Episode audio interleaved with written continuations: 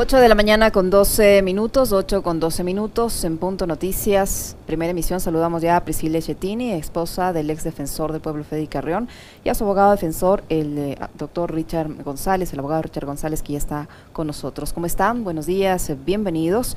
Feliz año para ambos. Eh, Priscila, ¿cómo está? Buenos días. Le acompañamos eh, Alexis Moncayo, quien le habla, Licenia Espinel. Para el próximo miércoles se espera la resolución de, de, la justicia ecuatoriana respecto al pedido que han hecho para que se dé la caducidad de la prisión preventiva en el caso del ex defensor del pueblo Freddy Carrión. En la audiencia que tuvieron ayer, eh, ¿cómo les fue y qué expectativas tienen de la resolución que adopten lo, eh, el tribunal el próximo miércoles?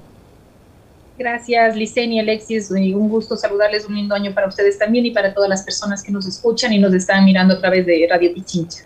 Eh, bueno, el día de ayer eh, me gustaría más bien, eh, como fue una audiencia reservada, me gustaría que Richard pudiera comentarles cómo va, cómo fue la audiencia de caducidad de la prisión preventiva y luego también yo poderles contar después, a continuación, las denuncias que hemos hecho en contra de la fiscal general. Y de paso, doctor, contarnos por qué se, por qué se postergó la, la audiencia. Eh, gracias, buenos días, un feliz año, Liceña, Alexis, público. Eh, bueno, la audiencia estuvo eh, marcada por, digamos, que la fiscalía no tuvo argumentos para poder sostener que Freddy Carrión debía seguir privado de la libertad. Y yo quiero señalar efectivamente lo que pasó ahí. La fiscal general del Estado primero empezó señalando que nosotros eh, planteamos argucias, ¿sí? Y eso creo que lo hizo en relación efectivamente a la, a la, denuncia que ya va a comentar este Priscila que se la hizo el día domingo.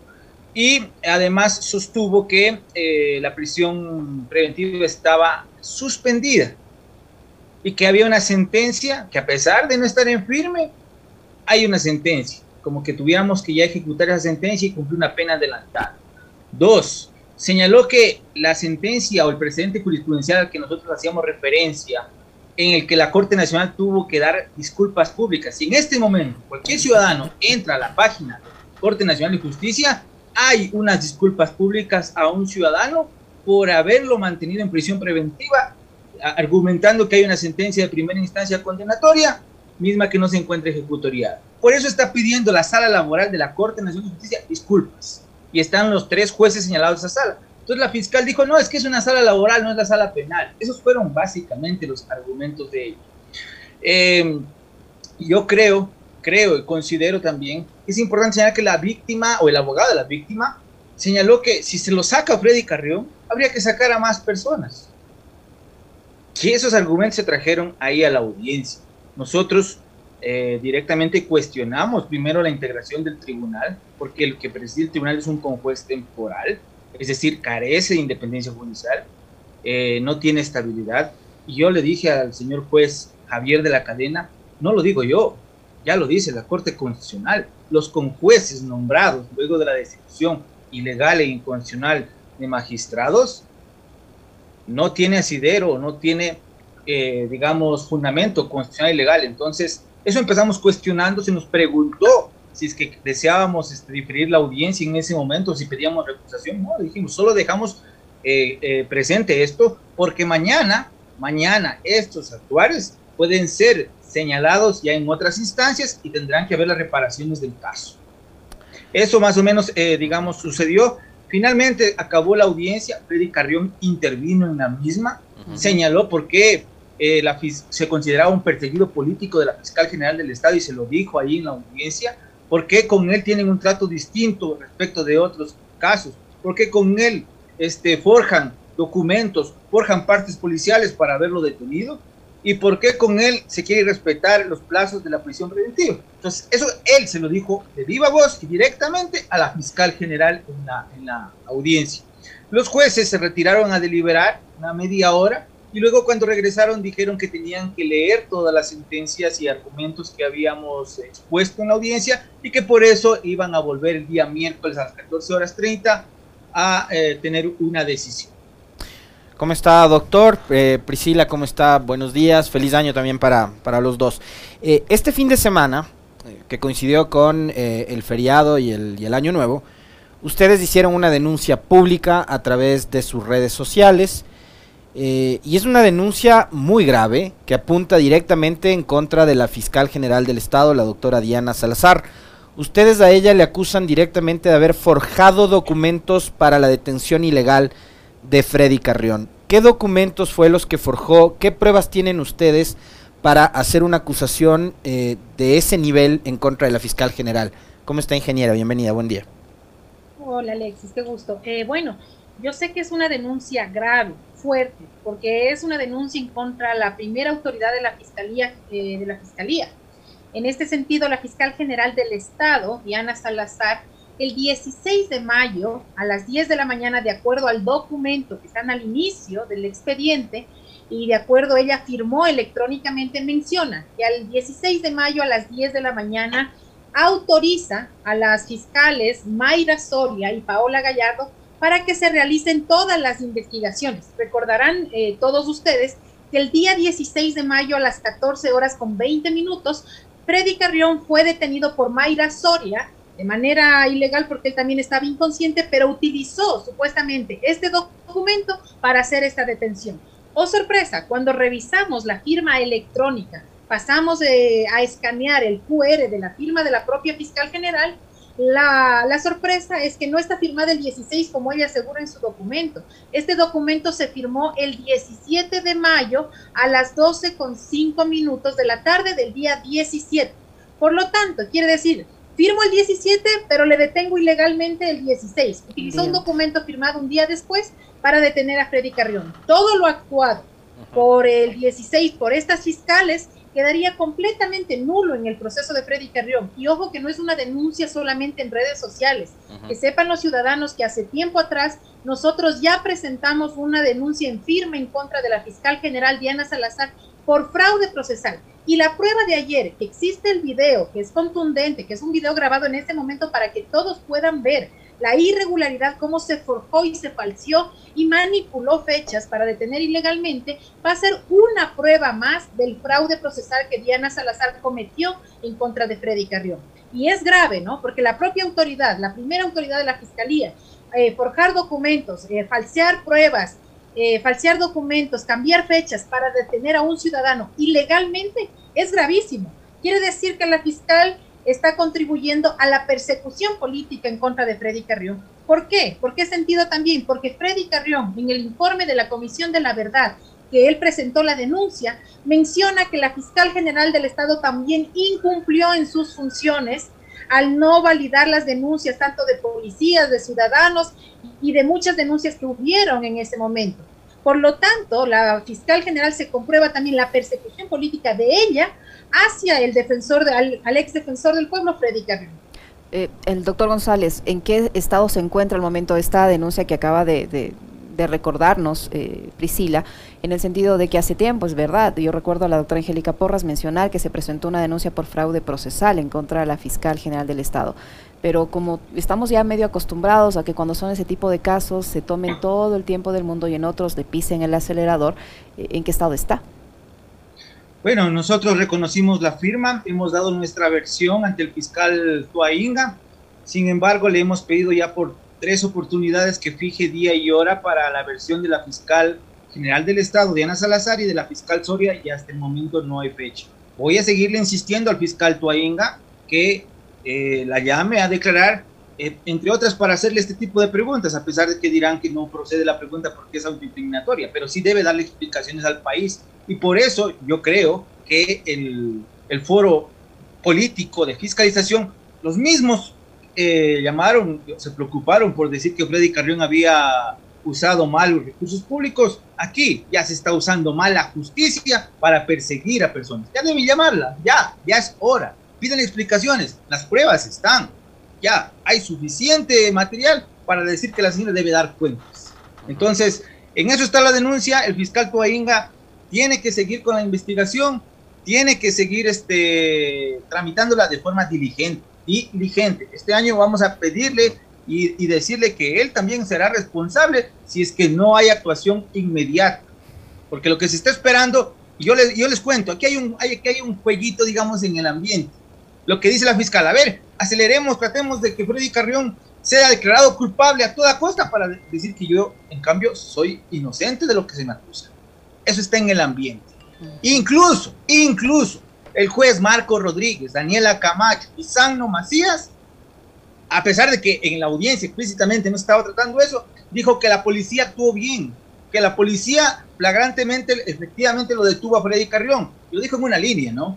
Entonces ahí se puede ver la connivencia que hay entre el, la función judicial y la fiscalía. Yo me atrevo a decirlo y se los dije a los jueces en su momento en la audiencia, y es que por eso me, me multaron, recordemos, incluso por pedir este diferimiento, porque nosotros recién, dos días antes, entramos al proceso penal. Sí, fuimos abogados del proceso político, pero el proceso penal tenía otras connotaciones. Bueno, eso fue parte de lo que se discutió y en eso está la denuncia a la fiscal general del Estado y a la señora Mayra Soria, que actuó, que actuó sobre la base del documento que formuló Priscila todo el día domingo. Recordemos que Freddy Carrión tenía fuero de corte y el único que podía hacer diligencias, la única persona que podía hacer diligencias o actuar este, o detenerlo conforme fue ahí, asumir una crítica, era Diana Salazar. Ella delegó con, supuestamente con ese documento, no ha sido firmado en la fecha que ella señala y que le dijo al juez. Otra cosa hubiera sido decir, ¿sabe que Yo le llamé por teléfono a la doctora Soria y le dije que lo detenga. Pero como eso no se puede hacer, eso es ilegal, ah, prefiere acomodar las fechas y los papeles para decir que todo estuvo bien. El caso de el ex defensor del pueblo, eh, ingeniera Schettini, eh, da para seguir pensando y reforzando en la teoría de que se trata de un caso eh, evidentemente político. El, otro día aquí nosotros tuvimos una, una entrevista con la doctora María Dolores Miño y ella planteaba una suerte de comparación o de analogía entre lo que sucedió con Freddy Carrión, a quien y según la denuncia que ustedes han planteado, incluso se lo detiene con un documento forjado, y lo que ha pasado, por ejemplo, en torno al caso de Naomi Arcentales, ¿no? En donde el resultado de la, eh, digamos, supuesta agresión o violencia contra la mujer eh, es que la señorita de 23 años terminó eh, muerta. Ahí hay una mujer que no sabemos si es que se suicidó o si fue asesinada todavía, las investigaciones determinarán aquello, pero lo que sí está claro es que se trató de un caso de violencia de género. Pero en ese caso donde el resultado fue una muerte, vemos que los resultados eh, no están a la luz y que se detiene a alguien y que después inmediatamente lo liberan y que además de esa persona es funcionario de la fiscalía, era eh, fiscal del Carmen en Manabí. Entonces, eh, y lo que pasa ahora con Freddy Carrión, sumado a esto que ustedes han denunciado el fin de semana, refuerza la tesis de que se trata de un caso político. Sí, Alexis, nosotros estamos claros que aquí no ha existido ningún delito de abuso sexual, aquí es una persecución política. Y justamente Freddy, en la audiencia ayer mismo también hacía la misma reflexión a los jueces y a la fiscal, ¿no? Y les mencionó, y yo también lo vengo sosteniendo.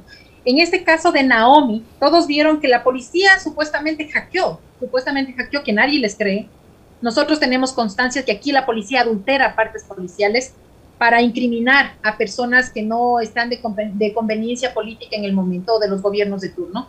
Por lo tanto, aquí no existen hackeos. Aquí lo que existen son órdenes de ejecutar para que puedan incumplir esta, esta adulteración de partes policiales.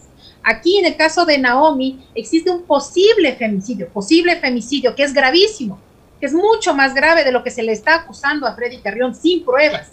En este momento se ve un video claro donde el fiscal le da una cachetada y le golpea a, la, su pareja. Hay, hay chats en donde también se existe una violencia psicológica en contra de Naomi, pero de oficio, como fue a Freddy Carrión, la fiscal de oficio lo denunció. En este caso del fiscal no podemos decir si es culpable o no del femicidio, pero sí podía de oficio denunciar al, a su propio fiscal por violencia psicológica, por violencia de género, por violencia física en contra de la mujer. Nada de eso ha ocurrido. Lo detuvieron ni siquiera para investigaciones, después aparecieron que la policía se le hackeó el sistema, perdónenme, nadie les cree eso. Nosotros hemos comprobado que también la policía está denunciada, un mayor de la policía, por adulterar partes policiales y crear un fraude, procesar una falsa flagrancia. Además, también aquí es, claro, tenemos otra denuncia en contra del médico legal en el caso de Freddy Carrión, que es esposo de una fiscal de Pichincha que también cambia los exámenes, le hace cuatro días después y está denunciado por fraude procesal. Sumado a eso, la fiscal general del Estado, Diana Salazar, para rematar toda esta situación, forja documentos, eh, falsea documentos y encima de eso crea una falsa detención, lo detiene ilegalmente a Freddy Carrión, al ex defensor. ¿Con qué propósito? Con que permanezca ya 207 días detenido en la cárcel. ¿Para qué? Para perder el cargo, ya lo perdió. Ahora se le quiere vulnerar también la caducidad de la prisión preventiva. ¿Cuántas personas como el expresidente Lenin Moreno lo dejaron ir del país sin ninguna investigación, que hasta el momento no vemos que la fiscal actúe en ninguna investigación? Se fue sin decir nada, pero el que está detenido es Freddy Carrión justamente por denunciarlo, sin haber pruebas, con forjar documentos, con adulteración de partes, con videos cortados y manipulados. ¿A quién están protegiendo? Porque la ciudadanía no protegen. Aquí a los únicos que protegen ellos son a los gobiernos de turno y a las, eh, a las cuestiones políticas que les beneficia a las autoridades de este país. Vemos que el sistema judicial está totalmente prostituido y la preocupación no solamente es en el caso de Freddy Carrión. Alexis, toditos nosotros estamos en la indefensión total y si bien es cierto, nos arriesgamos a denunciar a una autoridad nacional porque estamos cansados de que en este país la justicia no actúe como debe de ser en derecho y para todos los ciudadanos. Aquí actúan en conveniencia, discriminando a los ciudadanos. No solamente Freddy, que es inocente, está detenido. Hay muchos detenidos inocentes y el 40% de los presos, Alexis, tienen prisiones preventivas, que no tienen sentencias ejecutoriadas y que están pagando una condena anticipada. ¿Quién les recompone todo el tiempo? ¿Quién les recompensa? Después será el Estado y el dinero de todos los ecuatorianos que tendrán que recompensar todo el tiempo en prisión de muchas personas y de estos falsos eh, positivos, como llaman, judiciales, para tratar de un poco reivindicar el daño causado, no solo a la persona, sino a su entorno familiar y social. Doctor González, en, en esta audiencia se expusieron todos los elementos que justifiquen eh, que este tribunal, eh, pongámonos en un imaginario, digo yo, les dé la razón acepte que ya caducó la prisión preventiva, deje en libertad al doctor Freddy Carrión y esto que, que, cómo influye en el resto del proceso, en las siguientes etapas que aún faltan. Hay todos los elementos para que el tribunal falle a favor de la petición que ha hecho usted como defensa del señor Carrión. No existe, como diría la fiscalía, el peligro de fuga al señor Carrión en caso de que le den la, libertad ahora y cómo continúa si es que esto sucede, pensando positivamente, si es que esto sucede, ¿qué pasa con el resto del proceso? Bueno, la ley dice que este, si declaran la causidad de la prisión preventiva, el tribunal puede imponer eh, otras medidas, como por sentarse diariamente, si quieren dos veces al día, el grillete electrónico, prohibición de salida del país. O sea, de eso tienen que colocar las medidas que ellos crean pertinentes. Segundo, riesgo de fuga con el grillete y con todas estas medidas, se supone que no habrá, y él ha enfrentado, ya tiene, ya ha sido procesado y él ha enfrentado y va a seguir enfrentando, está aquí para, para poder este, defenderse. Y tercero, este, él sigue siendo inocente mientras no haya sentencia en firme. Y así debe ser tratado. Yo veo, perdóneme, Yesenia, hay algunos uh, compañeros de la prensa, ¿sí? Eh, que creen que ya hay una sentencia y que, bueno, sentencia sentencia, parece en la fiscalía. Ayer yo escuchaba a la fiscalía que decía, es que tiene una sentencia condenatoria. Sí está pelada, pero es sentencia condenatoria. No, jurídicamente no existe esa sentencia. ¿Por qué? Porque no está en firme. Mañana puede venir una sentencia que ratifique la inocencia y todo el tiempo que estuvo preso, ¿quién se lo va a pagar?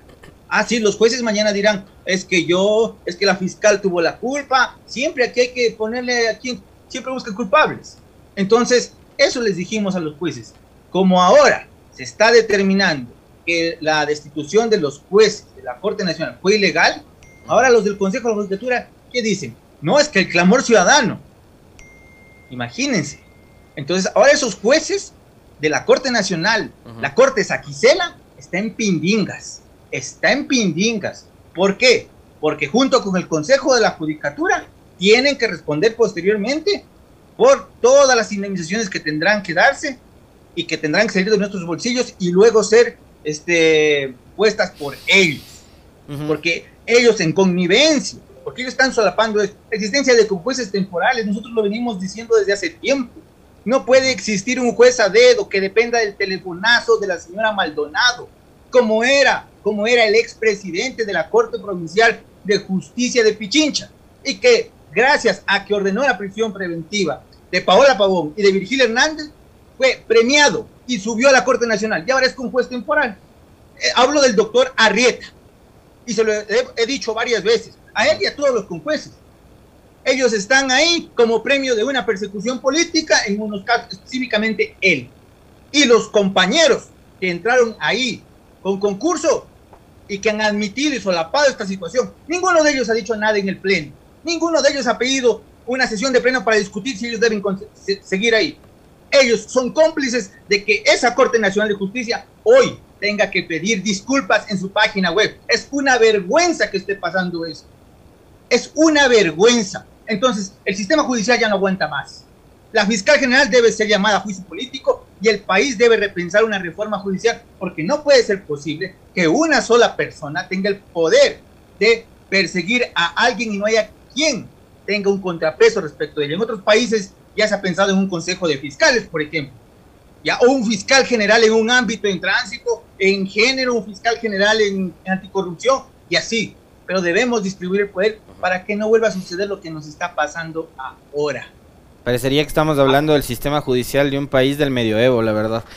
Em, o sea, no hablamos de jueces y de fiscales, sino hablamos de verdugos. O sea, me, deja esa impresión después de escucharle, porque usted hace el recorrido de varios casos de persecución, claros casos de persecución, eh, no solo el del doctor Carrión, sino otros más, y digo, se me viene a la cabeza eso. Eh, a ver, en medio de todo este, de todo este caso, del relajo ese que ocurrió a mediados de mayo, Resulta que en, la, en el domicilio en donde estaban eh, esa noche eh, se encontró una cifra económica que supera los 40 mil dólares. Nunca se aclaró el origen de esos recursos eh, encontrados en la casa de quien fuera ministro de salud de un gobierno altísimamente cuestionado como el de Lenny Moreno y que estuvo a cargo, por ejemplo, de la adquisición de las famosas vacunas. ¿No? la fiscalía investigó cuál fue el origen de esa plata, 46 mil, 47 mil dólares. Eh, bueno, cerca de 47 mil dólares se encontraron en el departamento no solo de un funcionario, eran dos funcionarios públicos, el ex ministro de Salud, Mauro Falconi, y la supuesta víctima que era directora del INE. Por lo tanto, jamás investigó, era un delito flagrante en ese momento, el, 16, el 17 de mayo, cuando encontraron. Eh, jamás dijeron absolutamente nada, perdón, el 16 de mayo.